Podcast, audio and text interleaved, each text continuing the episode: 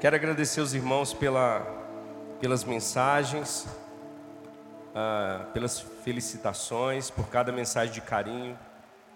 Ah, hoje pela manhã, minha oração era que eu pudesse continuar glorificando a Deus com a minha vida, amém?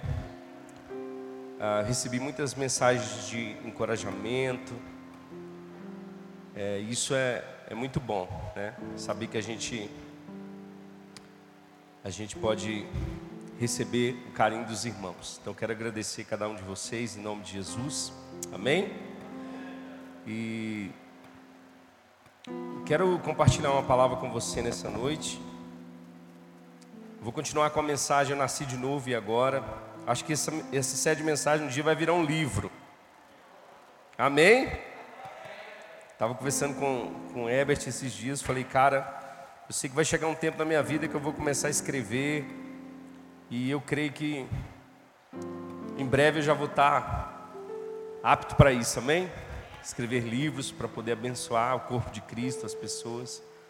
E de fato, irmãos, essa mensagem do novo nascimento é uma mensagem muito importante para nós, como cristãos.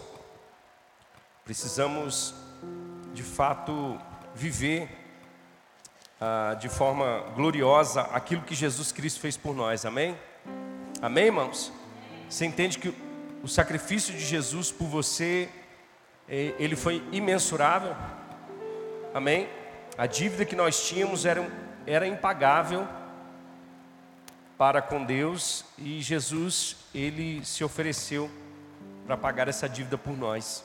Graças a Deus pelo Filho de Deus, que foi obediente até morte morte de cruz. E obviamente o sacrifício de Jesus nos proporcionou uma nova vida, amém? Uma vida plena em Deus. É, de fato, irmãos, coisas ainda estão por vir. Quando Jesus Cristo ele voltar, né, buscar a sua noiva, quando ele fizer novos céus e nova terra, quando nós de fato viveremos na plenitude de todas as coisas em Cristo. Mas nós podemos nos apropriar daquilo que Jesus Cristo fez na cruz, é, 2021 anos atrás, e podemos viver uma vida que glorifica a Deus nessa terra. Amém? É, eu falei sobre várias coisas na semana passada. Ah, ah, eu, eu continuei com essa mensagem sobre essa nova vida, falando sobre o ministério da reconciliação. Ou seja, o ministério que Deus nos deu, à medida que é, nós recebemos essa boa notícia, nós temos agora a responsabilidade de passar essa, essa notícia para frente, amém? Nós somos embaixadores de Cristo na terra, nós somos comissionados a levar as boas novas do Evangelho, amém? Ah, falando sobre hoje, sobre o tema de hoje, eu quero falar sobre santidade, amém? Ah, Pode parecer um tema que, na realidade, acho que é um tema que não tem se falado muito, né? É, mas é um tema muito importante, porque eu creio que Deus nos criou para viver em santidade, amém? Separados para Ele. Santidade é isso, ser separado para Deus. E Deus nos criou com esse propósito de glorificarmos o nome do Senhor, de sermos para o louvor da Sua glória, né? E obviamente a gente sabe que o pecado ele, ele deturpa é, essa santidade, ele mancha essa santidade, ele nos afasta de Deus, ele faz com que a gente ah, sofra as consequências, né? Mas graças a Deus que Jesus Cristo veio para restaurar a nossa vida, amém?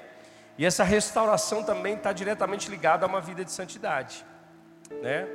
Ah, eu queria que você abrisse sua Bíblia comigo.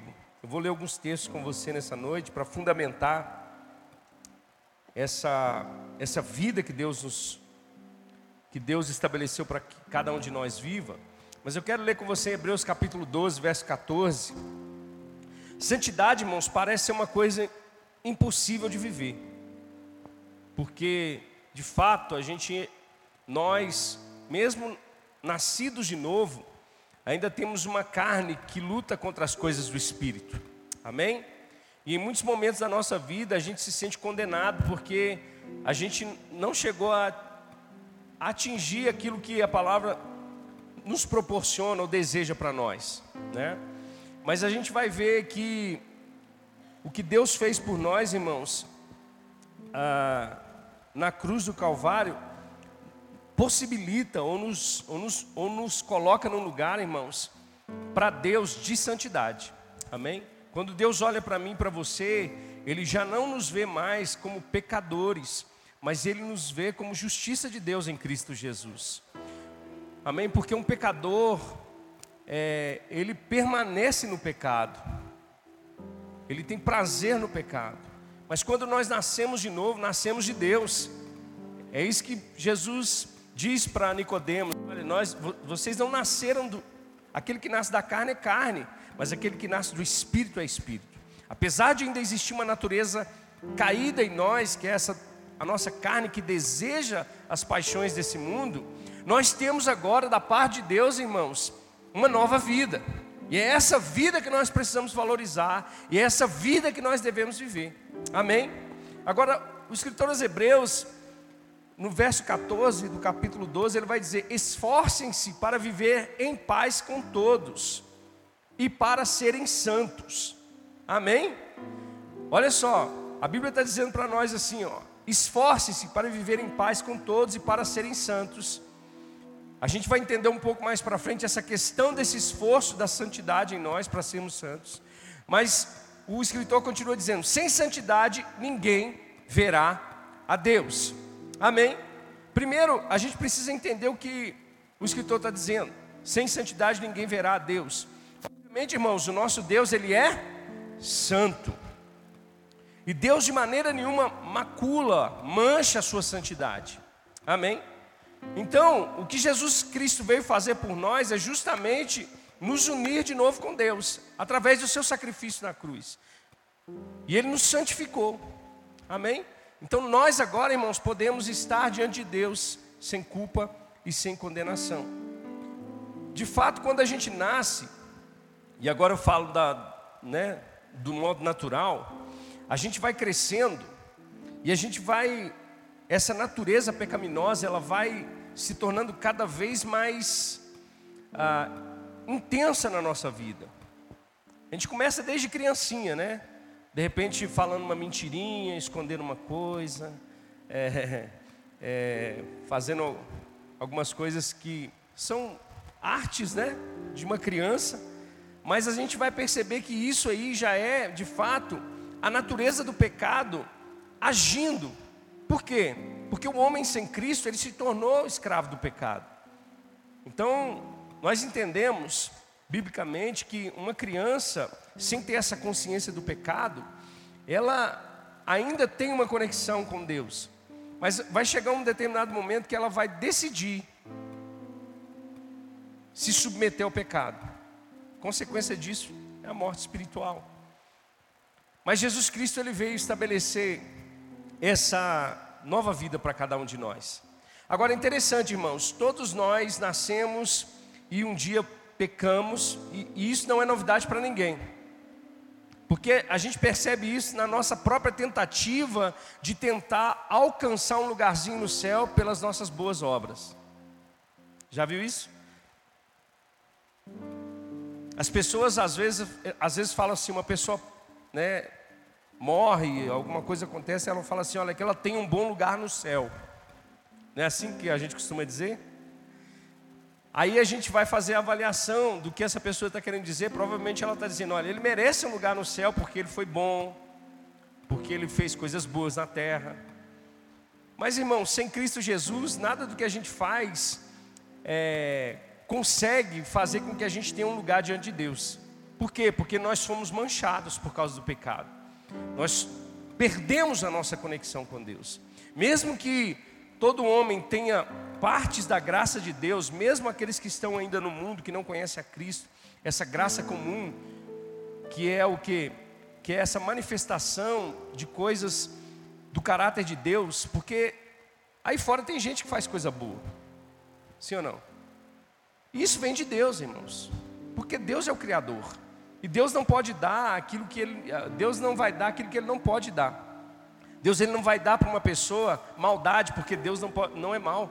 Amém? Mas a bondade sim, ela vem de Deus. O amor vem de Deus. Amém? A alegria vem de Deus. Então todo ser humano ele desfruta dessas coisas. Mas obviamente, por causa do pecado, ele não consegue glorificar a Deus, porque porque ele está debaixo dessa submissão do pecado. Então o homem ele vai tentar de alguma forma buscar Deus, buscar um lugar no céu com suas próprias forças, mas ele não vai conseguir de maneira nenhuma. Amém? Desafiador mesmo, irmãos, é a gente entender que nós somos salvos e à medida que recebemos essa nova vida em Cristo Jesus, nós devemos viver essa vida em santidade. Amém? Então, eu quero ler com você alguns textos que falam primeiramente sobre essa santidade de Deus, porque nós precisamos saber isso. Deus é santo. E isso deve gerar em nós um temor. Amém? A primeira, a primeira vez que a palavra santidade ela aparece na Bíblia, ela vai aparecer lá em Êxodo capítulo 3, quando aquela sarça começou a queimar, chamar a atenção de Moisés, e quando Moisés se aproxima para ver aquela sarça queimando, Deus fala: Olha, tire as sandálias dos seus pés, porque o lugar que você está pisando, ele é santo. É um lugar separado. É um lugar onde Deus estava se manifestando. Lá em Êxodo, no capítulo de número 15, no verso 11, a Bíblia vai dizer o seguinte: Quem entre os deuses é semelhante a ti, Senhor? Quem é semelhante a ti, majestoso em santidade, terrível em feitos gloriosos, autor de maravilhas? Então a Bíblia está deixando clara que o nosso Deus, Ele é santo. Lá em Levíticos capítulo de número 10, a gente vai ver quando Deus ele estabelece o tabernáculo, o, o, o princípio dessa adoração, dos, dos holocaustos, dos sacrifícios, para que de alguma forma pudesse apaziguar a ira de Deus sobre o povo até a vinda de Cristo, a gente vai ver que Deus separa homens para o sacerdócio que precisavam ser santos. A Bíblia diz que separa utensílios no templo que precisavam ser santificados. O próprio holocausto, a própria comida, ela era santificada. Ou seja, justamente porque o nosso Deus, ele é santo. E lá em Levíticos capítulo de número 10, a gente vai ver é, um acontecimento com os filhos de Arão, que queimaram um senso estranho diante do Senhor. E a Bíblia diz que eles morreram por causa da santidade de Deus. Amém? Então, quando a gente olha para a Bíblia, a gente fala: Meu Deus, como é que eu vou viver diante de um Deus tão santo? Não é verdade? Como a gente vai estar na presença de um Deus tão santo? Olha só, em Isaías capítulo 6, a gente vai ver que quando é, Isaías vê o, o trono de Deus, os céus abertos, ele viu serafins sobre o, acima do trono de Deus, e eles declaravam o tempo todo que ele é santo, santo, santo. Lá em Apocalipse capítulo 4 vai dizer a mesma coisa, quando João ele é, ele é levado, arrebatado até os céus.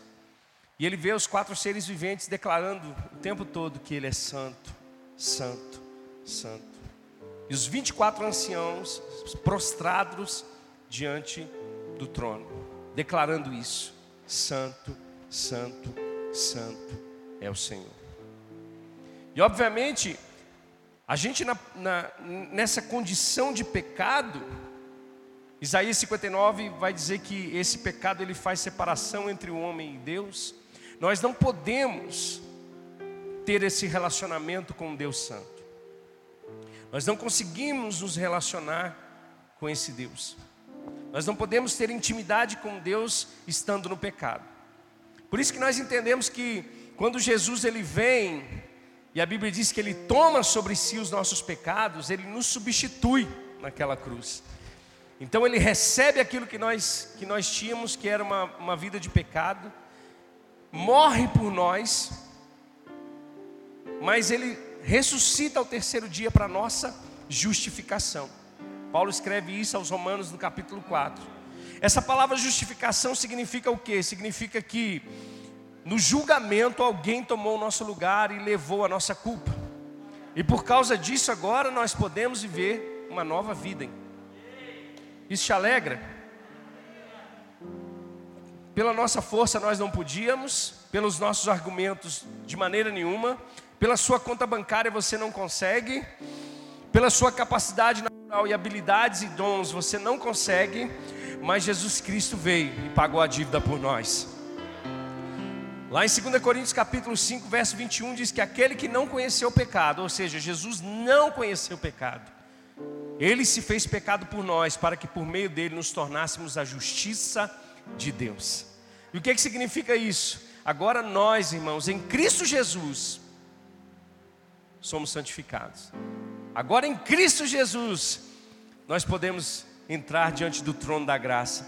Lá atrás, na antiga aliança, somente os sacerdotes podiam entrar no Santíssimo Lugar. Mas agora não, irmãos, o Santíssimo Lugar é o lugar de todos aqueles que estão em Cristo Jesus. Aqueles homens, aquele povo ficava do lado de fora, esperando o sacerdote, uma vez por ano, como mediador entre Deus e os homens, oferecer um sacrifício. Mas agora não, irmãos, Cristo se tornou o nosso mediador. Amém? De uma vez por todas, pelo seu precioso sangue vertido na cruz do Calvário. A condenação que estava sobre nós, irmãos, ele encravou na cruz do Calvário, nos tornando agora a justiça de Deus. Isso é bom demais, irmãos. Então nós entendemos que Deus é santo e ele não pode se misturar com o pecado. E isso custou caro demais para Deus. Amém? E nós precisamos valorizar isso. Nós precisamos valorizar essa vida de santidade, porque a vida comum de Deus, irmãos, é uma vida de santidade. Santidade não saiu de moda, amém?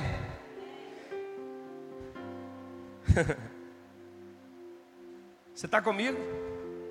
Se você nasceu de novo, posicionalmente você está em Cristo Jesus santificado. Eu quero te mostrar isso, essa questão da santificação posicional. O que você precisa entender? Nós estamos em Cristo, logo fomos santificados. Pastor, mas eu ainda peco, eu erro, eu ainda estou, eu faço um monte de coisa errada. Mas a sua posição em Cristo é de santificação. Deus já te vê assim.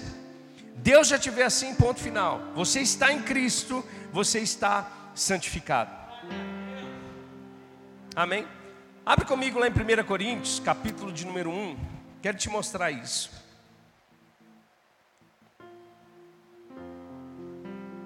Olha só, J. D. White Pentecoste diz o seguinte: Deus nos vê em Cristo santificados, separados para Ele, separados do pecado.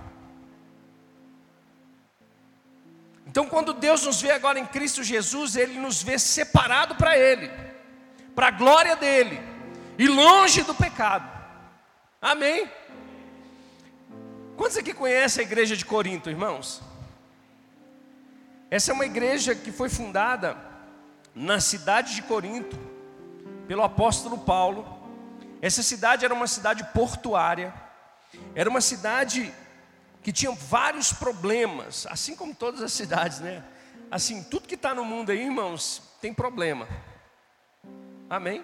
Nós nascemos e viemos da parte de Deus, recebemos o Espírito, o sopro de Deus, mas o pecado ele, ele danifica as coisas. E era uma cidade que tinha muitos problemas relacionados à, à área sexual. Acho que a deusa Diana, se eu não me engano, era uma deusa adorada lá, Afrodite, a deusa dos romanos, alguma coisa assim. Aonde eles realmente usavam seus corpos para fazer práticas sexuais de, de várias formas. Então essa igreja, irmãos, ela nasce numa cidade completamente perdida, promíscua. Amém? Mas as boas novas do evangelho chegou nesse lugar. A luz de Deus chegou nas trevas. Aquele povo que estava escravizado por causa do pecado agora estava recebendo da parte de Deus. Amém? Uma carta de liberação, dizendo: vocês agora podem viver livres, vocês não precisam mais viver debaixo do pecado.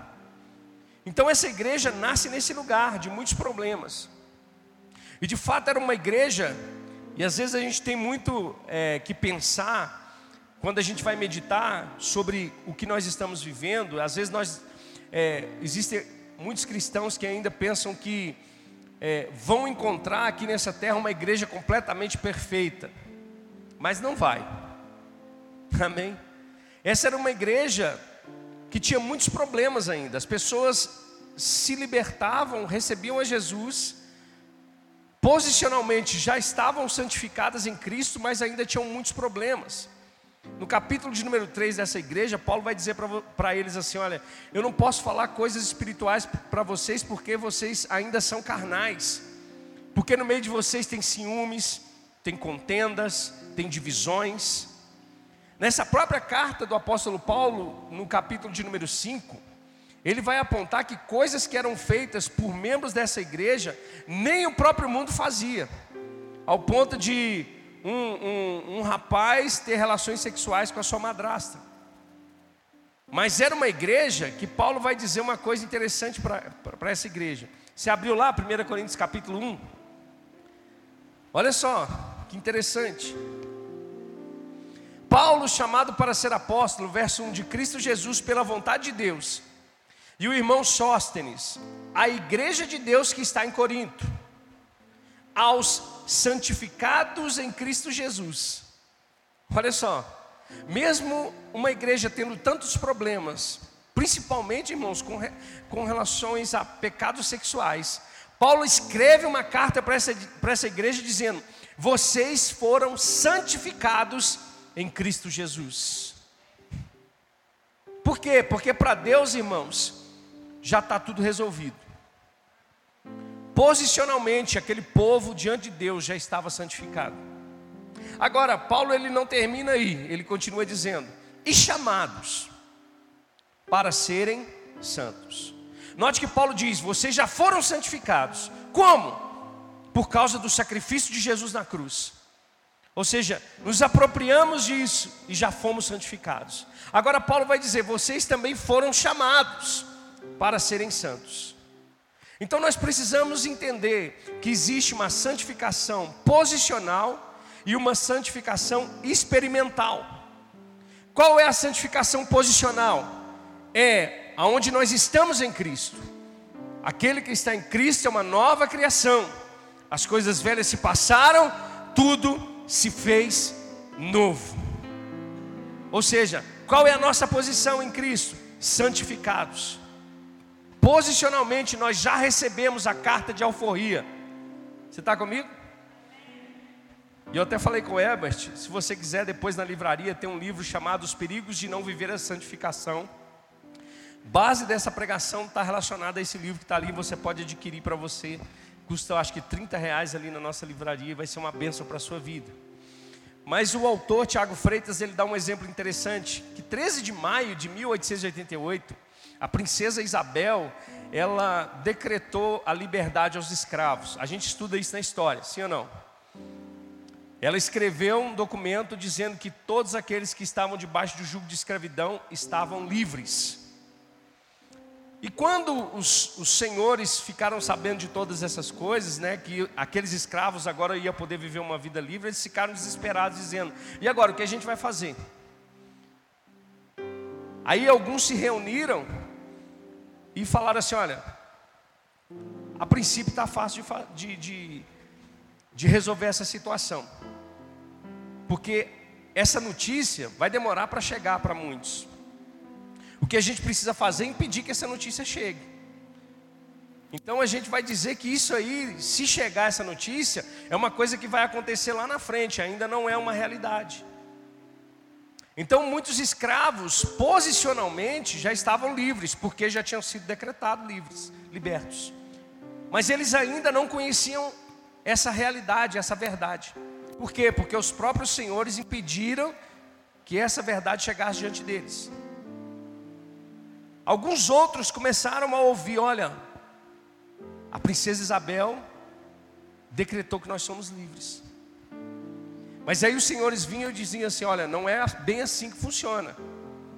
Vocês ainda estão debaixo do jugo, só vai acontecer isso quando vocês receberem de fato, visivelmente, esse documento. Então eles permaneciam debaixo da escravidão, mas posicionalmente estavam livres.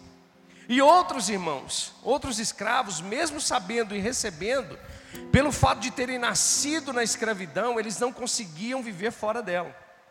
Por quê? Porque eles ainda estavam debaixo desse jugo. Eles entendiam o seguinte: olha, eu recebi, mas eu continuo sendo um escravo. Parece, irmãos, que é a mesma coisa que nós vivemos. Ou seja, posicionalmente, Cristo já nos santificou. Mas tem muitas pessoas que ainda precisam conhecer essa verdade. Muitas pessoas precisam saber: olha, Cristo já te libertou do império das trevas, Cristo já pagou o preço na cruz por causa dos teus pecados. Você não precisa mais viver debaixo desse jugo. Amém. A Bíblia vai dizer que o Deus desse século chegou ao entendimento dos incrédulos para que a glória do, do Evangelho de Cristo não resplandeça sobre eles. O próprio diabo, irmãos, vai tentar fazer com que essa boa notícia não chegue na vida das pessoas, para que de fato elas vivam livres do pecado.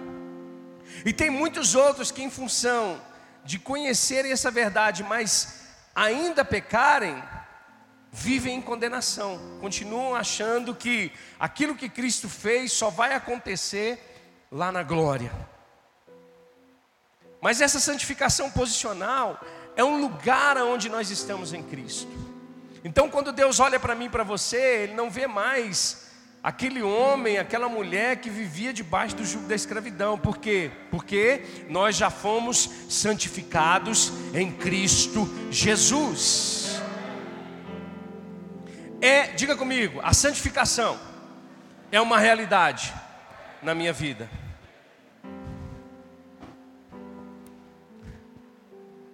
Então, quando nós recebemos, e Paulo está dizendo isso para essa igreja, ele está dizendo: olha, mesmo vocês ainda não experimentando a santidade, ela já é uma realidade na vida de vocês.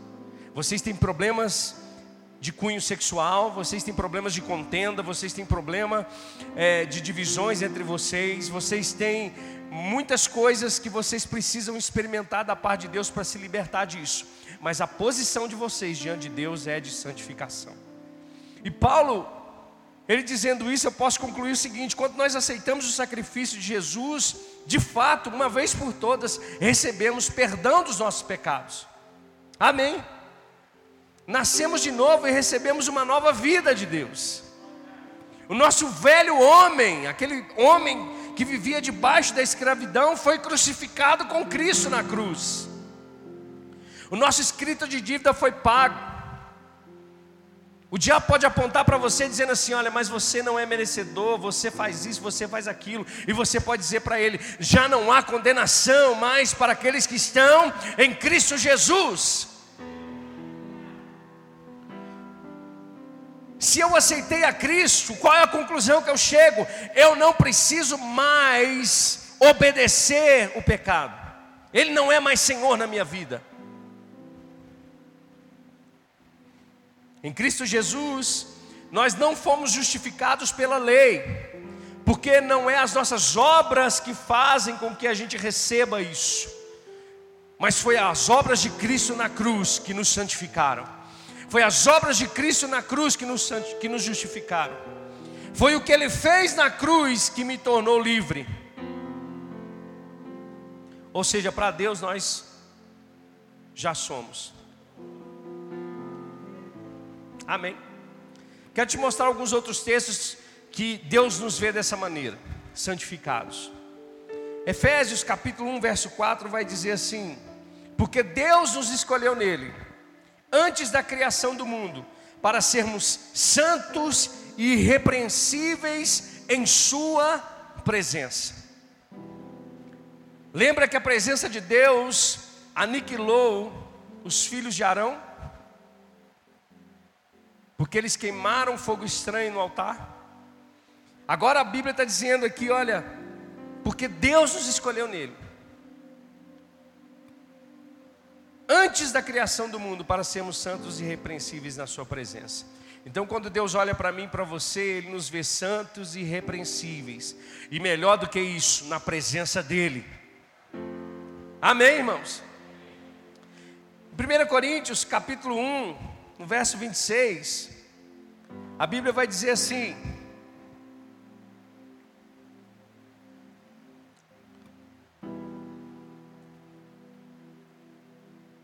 Primeira Coríntios 1, 26.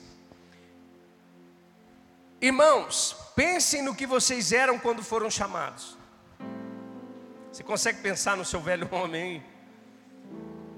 Dá vergonha, não dá? Paulo vai dizer isso. Eu acho que é aos é Efésios, se não me engano. Aquilo que a gente fazia, irmãos, não é nem bom mencionar. Sim ou não? Aí a gente olha para o mundo hoje e fala: Meu Deus do céu, que vergonha. Esse povo aí dessa forma. Mas eles ainda não receberam aquilo que nós recebemos. Por isso que nós precisamos anunciar o Evangelho. Amém? Eles pensam que estão livres, mas estão presos nas amarras da, das enfermidades, dos pecados sexuais, do engano, dos vícios. Não é verdade? Aí Paulo vai dizer: Irmãos, pensem no que vocês eram quando foram chamados. Poucos eram sábios segundo os padrões humanos. Poucos eram poderosos, poucos eram nobres de nascimento, mas Deus escolheu o que era para o mundo loucura, para envergonhar os sábios, escolheu o que era para o mundo fraqueza, para envergonhar o que é forte. Ele escolheu o que era para o mundo insignificante, desprezado, e o que é nada, para reduzir a nada o que é. É, porém, por iniciativa dele que vocês estão em Cristo Jesus, no qual se tornou sabedoria de Deus para nós, isto é, justiça, santidade e retidão. Você está comigo? E o verso 30 vai dizer assim: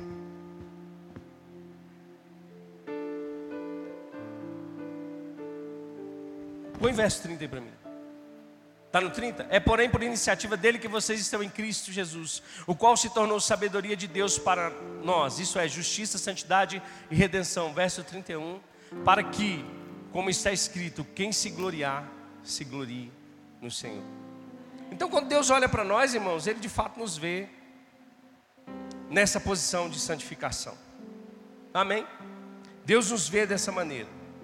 Ah, pastor, então ótimo. Já que Deus me vê assim, então agora eu vou viver a minha vida de qualquer maneira, então. Porque já que Deus me vê em santificação, eu posso continuar pecando.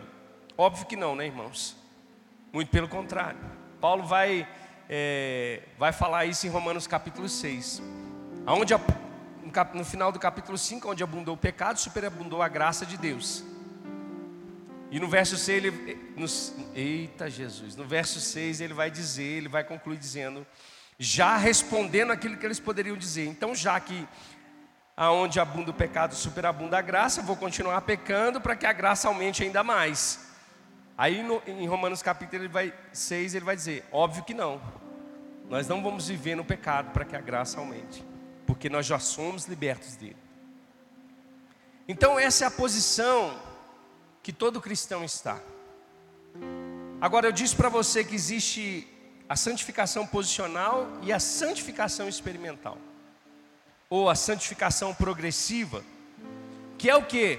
A partir dessa nova vida em Cristo, a partir dos nossos olhos abertos, a partir da revelação da palavra de Deus alcançando o nosso coração, nós passamos a corresponder essa realidade posicional no nosso dia a dia, vivendo uma vida de santidade. Amém? Por isso que Paulo diz: aos santificados em Cristo Jesus, chamados para serem santos. O que, que eu preciso fazer agora então, pastor? Experimentar uma vida de santidade agora, viver uma vida de santidade. Amém? É assim que vai funcionar. Você posicionalmente já está mas diariamente você vai precisar se esforçar para viver essa santidade. Agora, esse esforço não é para te levar para o céu, porque você já está em Cristo. Mas esse esforço é para você corresponder à sua posição em Cristo Jesus. Por isso que é um esforço. E aí como nós vamos fazer isso? Nós precisamos agora, irmãos, nos expor à palavra de Deus, receber a palavra de Deus e viver a prática da palavra de Deus. Você está comigo? Não adianta nada você só ter o conhecimento que você recebeu uma carta. Você tem que viver essa liberdade que essa carta já te deu. Quantos aqui sabem que, o, escra... que o, o pecado ele aprisiona? Mas Jesus já te libertou disso. O nosso problema é que posicionalmente a gente sabe, mas experimentalmente a gente não está vivendo. E aí a gente se frustra. Aí a gente vai e faz o seguinte: olha, pastor, aconteceu isso porque a carne é fraca. E a gente começa a dar desculpas, ao invés de nós apropriarmos daquilo que a palavra de Deus diz para nós vivermos. E é isso que Paulo ele vai dizer nas cartas a todas as igrejas, vocês precisam experimentar. Vocês precisam agora pegar essa posição que vocês estão e vivê-la na prática, vivê-las de verdade. É negar, irmãos, a vontade, é negar os desejos pecaminosos. Agora já não é mais com Deus, agora é conosco. Posicionalmente, nós estamos em Cristo santificados, mas viver uma vida santa agora depende de mim, de você. Você está comigo? Agora Deus joga a bola para a gente. E o que, que nós vamos fazer com isso? Como nós vamos viver dessa maneira? Olha só, essa igreja que eu disse para vocês, em 1 Coríntios, a igreja de Corinto, que era uma igreja problemática, abre para mim aí, Ebert, em 1 Coríntios capítulo 6, olha só o que, que Paulo vai instruir esses irmãos no verso 12, 1 Coríntios 6, 12, vê se dá para a gente abrir. tudo me é permitido. Então a Bíblia já está dizendo: tudo é permitido. Mas ela não termina aí. Mas nem tudo convém. Olha só. Tudo me é permitido, mas eu não me deixarei, eu não me deixarei que nada me domine mais. Por quê? Porque em Cristo eu já fui livre. O problema é que a gente pega essas coisas e como a gente entende a posição, a gente diz: "Ah, pastor, que isso, isso é bobeira, não tem nada a ver. Tudo é permitido". Mas a Bíblia vai dizer para o cristão que quer viver uma vida de santidade que nem todas as coisas convêm mais. Por exemplo, eu, pastor Eduardo, eu tive uma das experiências mais assim terríveis na relação ao pecado, óbvio que são muitas, mas eu tinha um problema sério com bebida. Tudo me é permitido. A Bíblia não fala que beber é pecado. A Bíblia não deixa, ela não fala. Mas a partir do momento que ela me domina, eu já não estou vivendo mais em santidade. Então o que eu decido fazer? Posicionalmente eu já estou santificado. Experimentalmente eu falo, eu não bebo mais. Ah, pastor, posso ou não posso? Não, é uma decisão que eu tomei no meu coração para santificar a minha vida a Deus, para viver para a glória de Deus. Tudo é permitido, mas nem tudo convém. Lá no mundão, de repente, você usava um tipo de roupa. Ou não usava roupa. Que hoje já não se usa mais roupa. Tem uns shorts aí que eles, eles já chegam aqui debaixo do, da, das axilas já das meninas. Talvez lá no mundo era assim. Tudo é permitido, mas não convém mais para os filhos de Deus. Pastor, eu tá, eu tô namorando. E no meu namoro eu não conhecia Cristo, eu tenho relações sexuais com a minha namorada não convém. O que, você vai fazer? Abandonar. De repente, até desistir do namoro. Por quê? Porque posicionalmente você já está santificado em Cristo, mas agora experimentalmente você precisa viver uma vida de santidade a Deus, que glorifica o Senhor.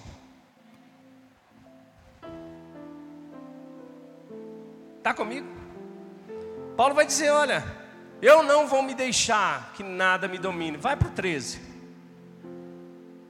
Os alimentos foram feitos para o estômago e o estômago para os alimentos, mas Deus destruirá ambos. O corpo, porém, não é para a imoralidade.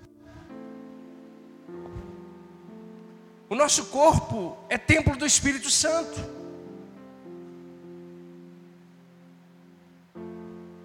Eu não vou usar ele para glorificar o diabo, irmãos. Eu vou usar o meu corpo para glorificar a Deus.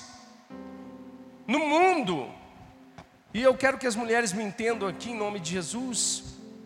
As mulheres se tornaram uma vitrine sexual.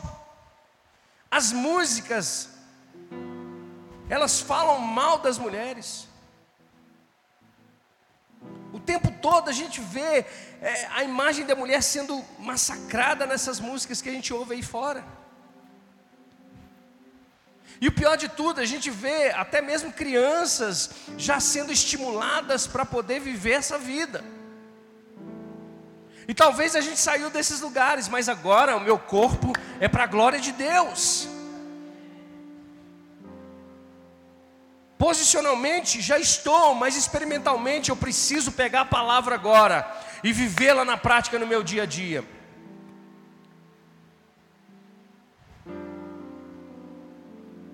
Vai para o 14. Por seu poder, Deus ressuscitou o Senhor e também nos ressuscitará. Verso 15. Vocês não sabem que os seus corpos são membros de Cristo? Tomarei eu os membros de Cristo e os unirei a uma prostituta? Paulo está dando um exemplo ali, né, da vida que esse próprio povo vivia, fora da igreja, fora de Cristo, tendo relações sexuais ilícitas. Ele está dizendo agora: agora eu que me tornei templo do Espírito Santo, eu que sou um com o Senhor, vou glorificar a minha vida para Deus. Agora, irmão, deixa eu dizer para você uma coisa. O Espírito Santo, ele só pode te conduzir até onde você permitir. Você nunca vai sair desse lugar de escravidão do pecado se você não permitir o Espírito Santo te conduzir e você dar lugar para ele. Ele não vai fazer nada por você agora. É óbvio que é Ele que nos santifica, mas como Ele nos santifica? A partir do momento que nós decidimos tomar essa postura, tomar essa decisão.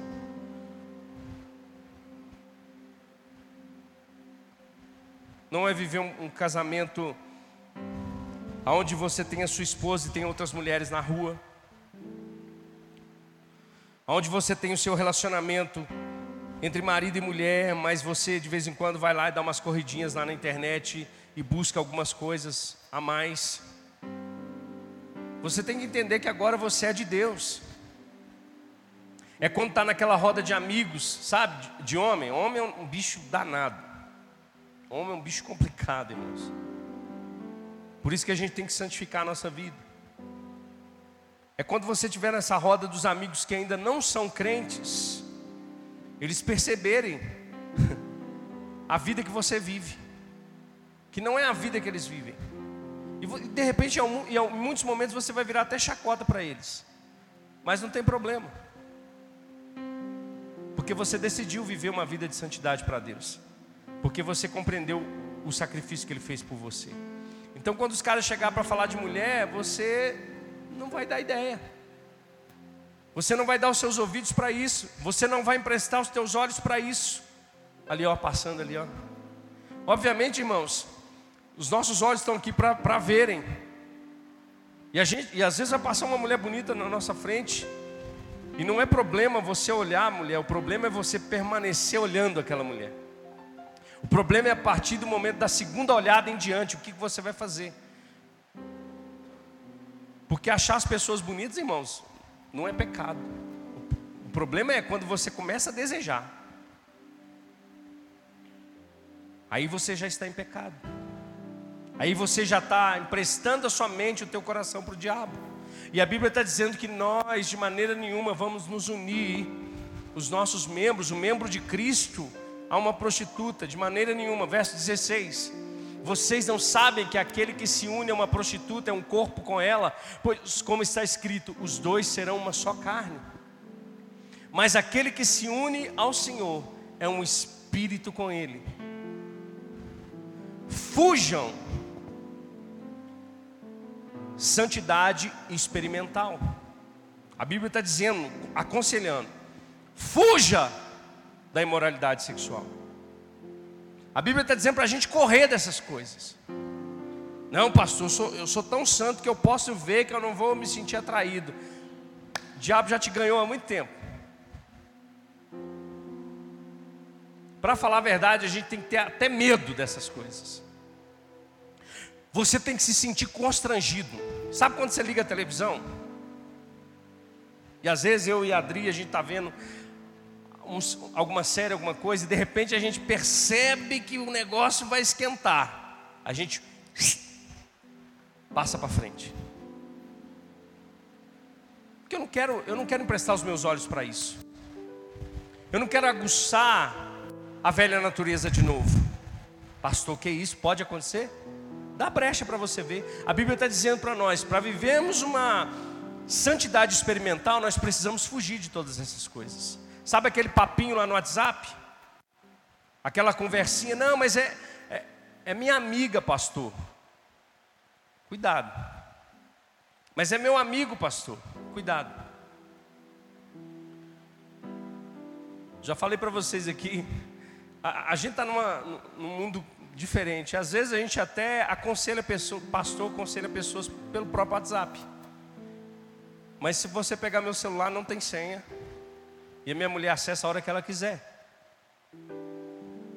As minhas fotos no Google são compartilhadas com ela. Tudo que eu baixo está lá e ela vê na hora. Que isso, pastor? É segurança para mim. E às vezes a gente tem que tratar casal que tem esse tipo de problema. Pastor, ele está escondendo o celular dele de mim. Será que está está acontecendo alguma coisa? Será? Por qual motivo, se você tornou uma só carne com a sua esposa, você precisa esconder seu celular da sua mulher?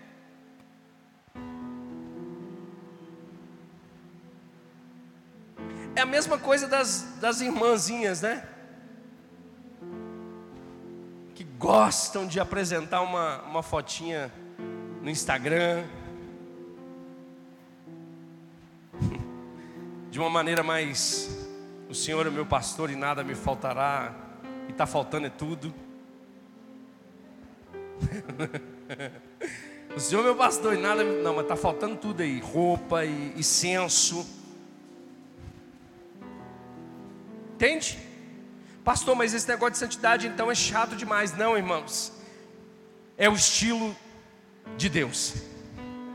E eu vou dizer para você uma coisa: nunca diga para o Criador de alguma coisa que ele deveria ter feito de forma diferente, porque foi ele que criou. Às vezes a gente olha assim e fala assim: Poxa, se eu fosse o técnico do, do Cruzeiro, vou falar do Cruzeiro porque o Cruzeiro está rebaixado, né? Porque o meu galo está ganhando tudo. Eu faria desse jeito, faria dessa forma, faria dessa forma. Mas você não está lá e não é você o técnico. Então a gente não tem que falar para Deus como, como viver, não. Ele está dizendo para nós.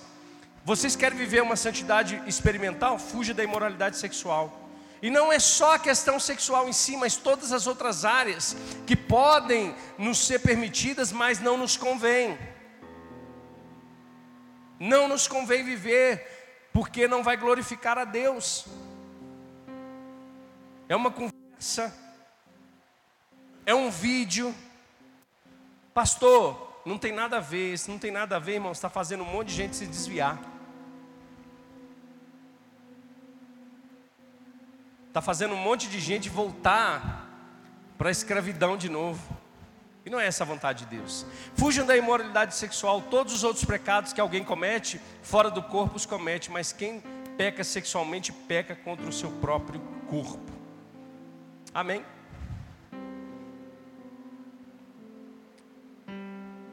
Abre comigo aí, Elbert, em 1 Tessalonicenses capítulo 4. Quanto ao mais, irmãos, já o instruímos acerca de como viver a fim de agradar a Deus. De fato, assim vocês estão procedendo. Agora pedimos e exortamos a vocês no Senhor Jesus que cresçam nisso cada vez mais, pois conhecem os mandamentos que devemos a vocês que demos a vocês pela autoridade do Senhor.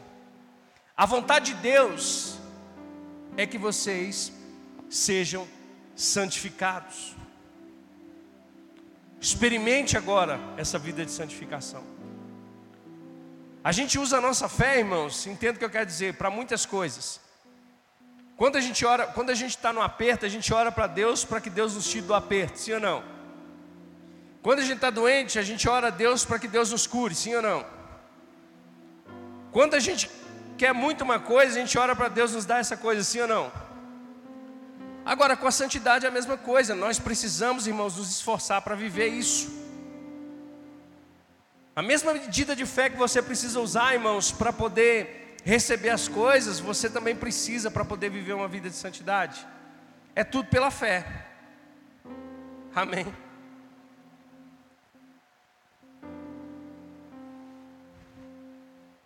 E Paulo está dizendo: olha, a vontade de Deus é que vocês sejam santificados e abstenham da imoralidade sexual. Cada um saiba controlar, olha aí o que está dizendo o seu próprio corpo de maneira santa e honrosa. Verso 5. Não dominado pela paixão de desejos desenfreados, como os pagãos que desconhecem a Deus. Então a Bíblia está dizendo para mim e para você agora: se você quer viver uma vida de santidade experimental, você precisa dominar o seu corpo, você precisa dominar a sua mente. Você precisa filtrar aquilo que está entrando nos teus ouvidos. Você está comigo? Deus não vai fazer isso por você, você precisa fazer isso agora. Nós precisamos honrar a Deus com a nossa vida. Eu quero ler só mais um texto, que está lá em Gálatas capítulo 5, abre lá comigo, Ebert, verso 16. E nós já vamos concluir para poder cear. Por isso digo: vivam pelo Espírito. Então, olha só, a Bíblia já está nos dando uma dica aí de como a gente vence o pecado na nossa vida. Sim ou não? Sim ou não, irmãos? Você vai continuar dando desculpa para Deus ainda porque você está vivendo essa vida de pecado?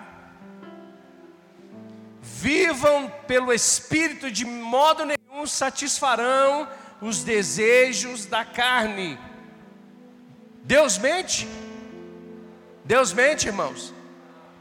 Não, Deus não mente. A Bíblia está dizendo: se vocês viverem pelo Espírito, de maneira nenhuma, vocês satisfarão os desejos da carne. Então, quando Jesus morreu na cruz e nós nascemos de novo, nascemos no Espírito. Logo, nós temos a vida de Deus em nós.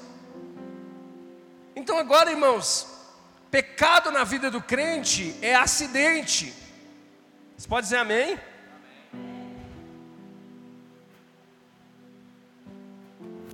Pecado na vida do cristão, irmãos, não é algo deliberado, não pode ser algo deliberado.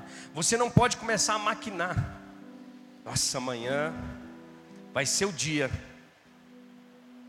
Se você pensa assim, você não nasceu de novo ainda. Porque a vida daquele que nasceu de novo é hoje eu nasci, hoje eu acordei para glorificar a Deus de novo. E o diabo vai ser envergonhado.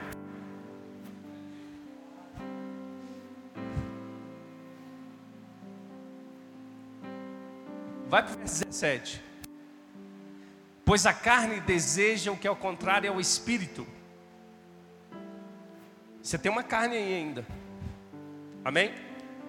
Essa carne não gosta que você ouve a palavra. Essa carne não gosta que você jejua. Essa carne não gosta que você ora. Essa carne não gosta que você vem para o culto de quinta-feira. Essa carne não gosta que você vem no culto de domingo. Principalmente quando o Galo está jogando a Copa do Brasil. Essa carne, irmãos, não gosta dessas coisas. Não gosta que você viva para Deus.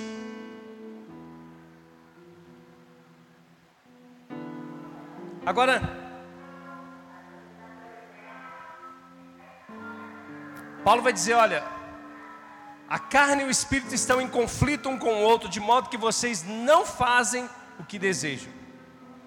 Verso 18: Mas se vocês são guiados pelo espírito, não estão mais debaixo da lei. Ora, as obras da carne são manifestas: imoralidade sexual, impureza, libertinagem idolatria, feitiçaria, ódio, discórdia, ciúmes, ira, egoísmo, dissensões, facções, inveja, embriaguez, orgias e coisas semelhantes.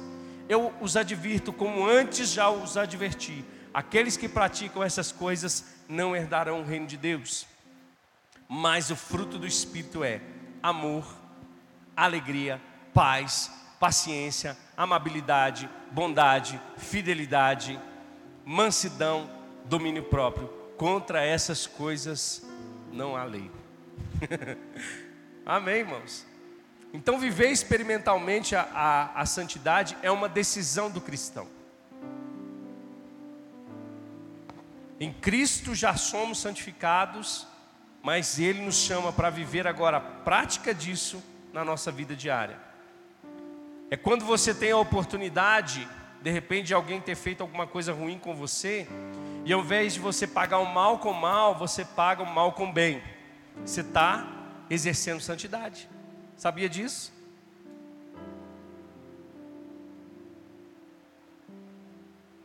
É quando de repente lá no trânsito você é tentado a jogar o carro, fazer uma loucura, xingar, parar o carro, bater no, no cara que está do seu lado que fez alguma coisa e você dizer, meu, vai em paz.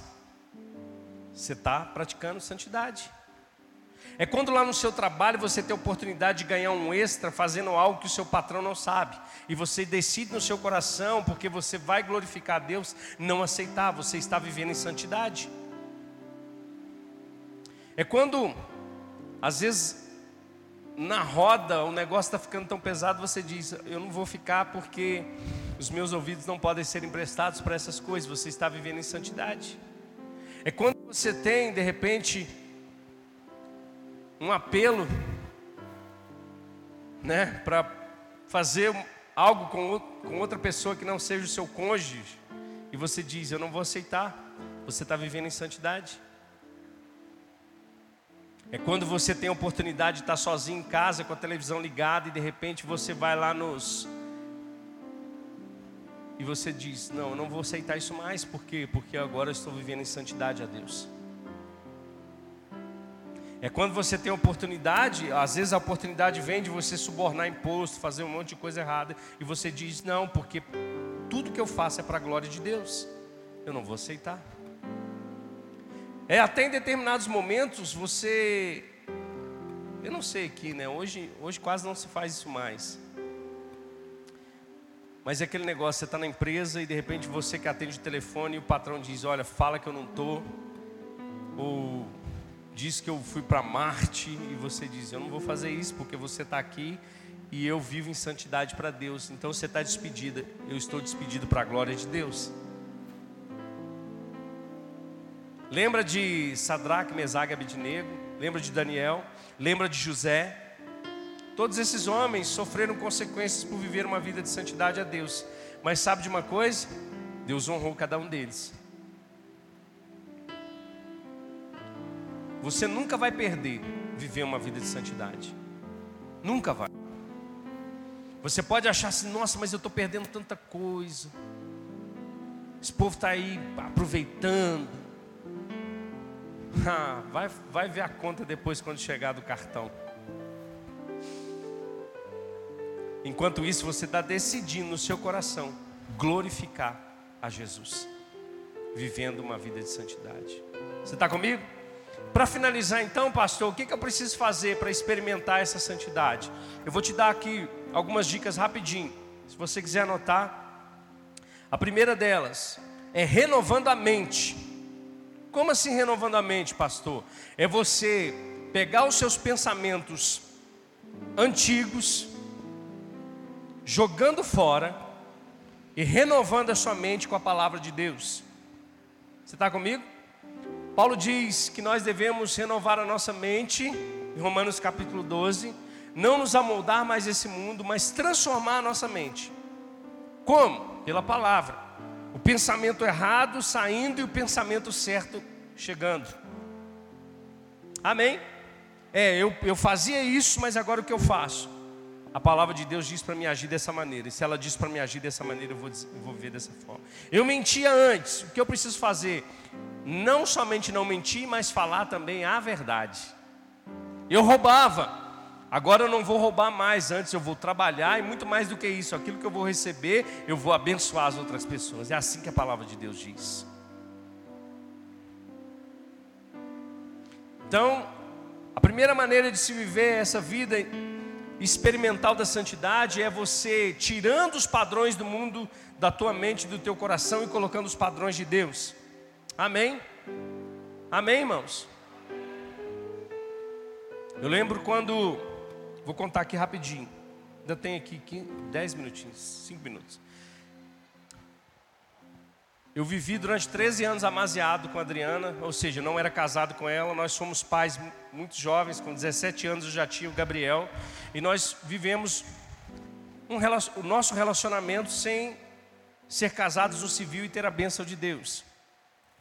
Nós tivemos o Gabriel com 17 anos, o Caio com 21, e depois as nossas gêmeas, que nós perdemos ela.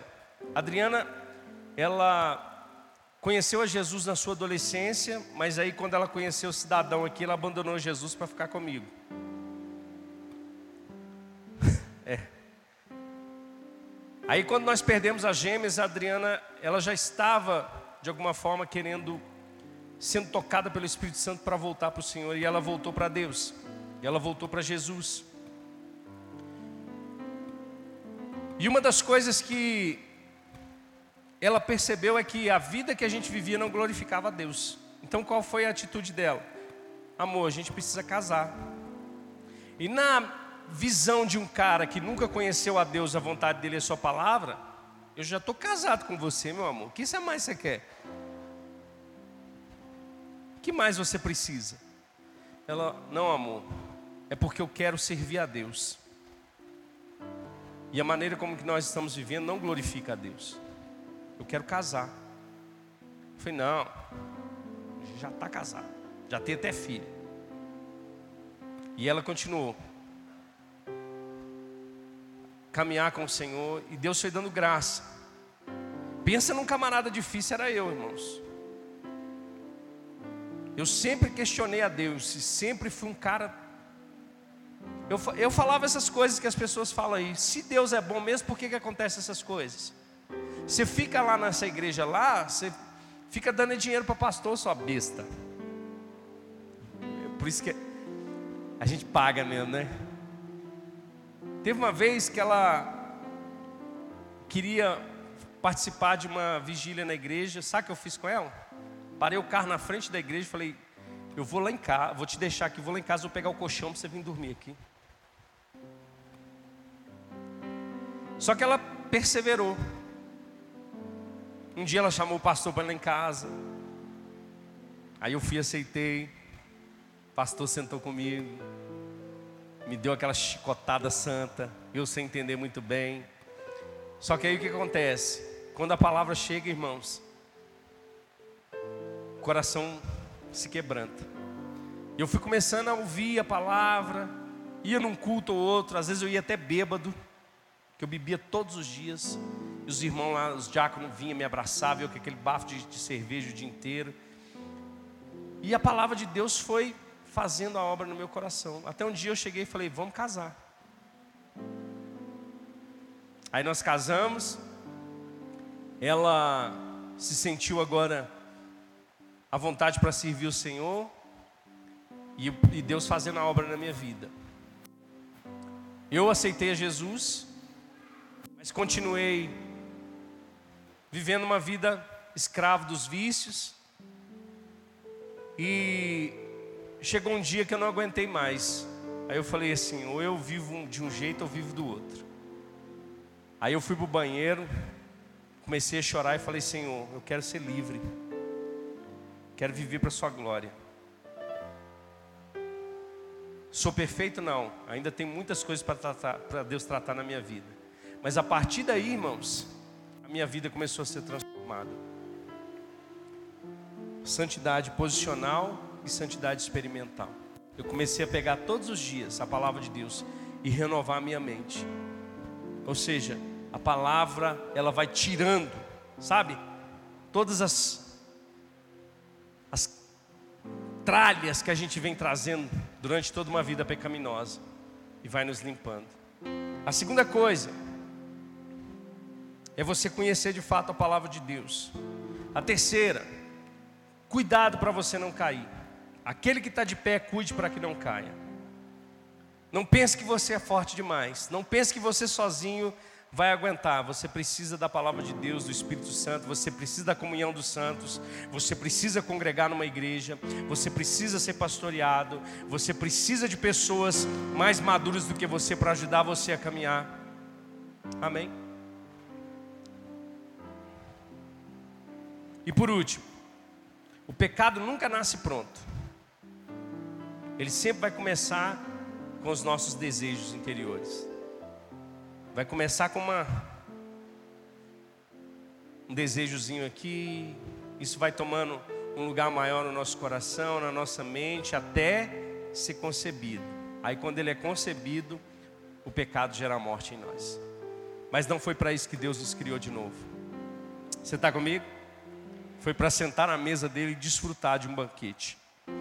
Essa é a vontade de Deus para nós. Amém, irmãos?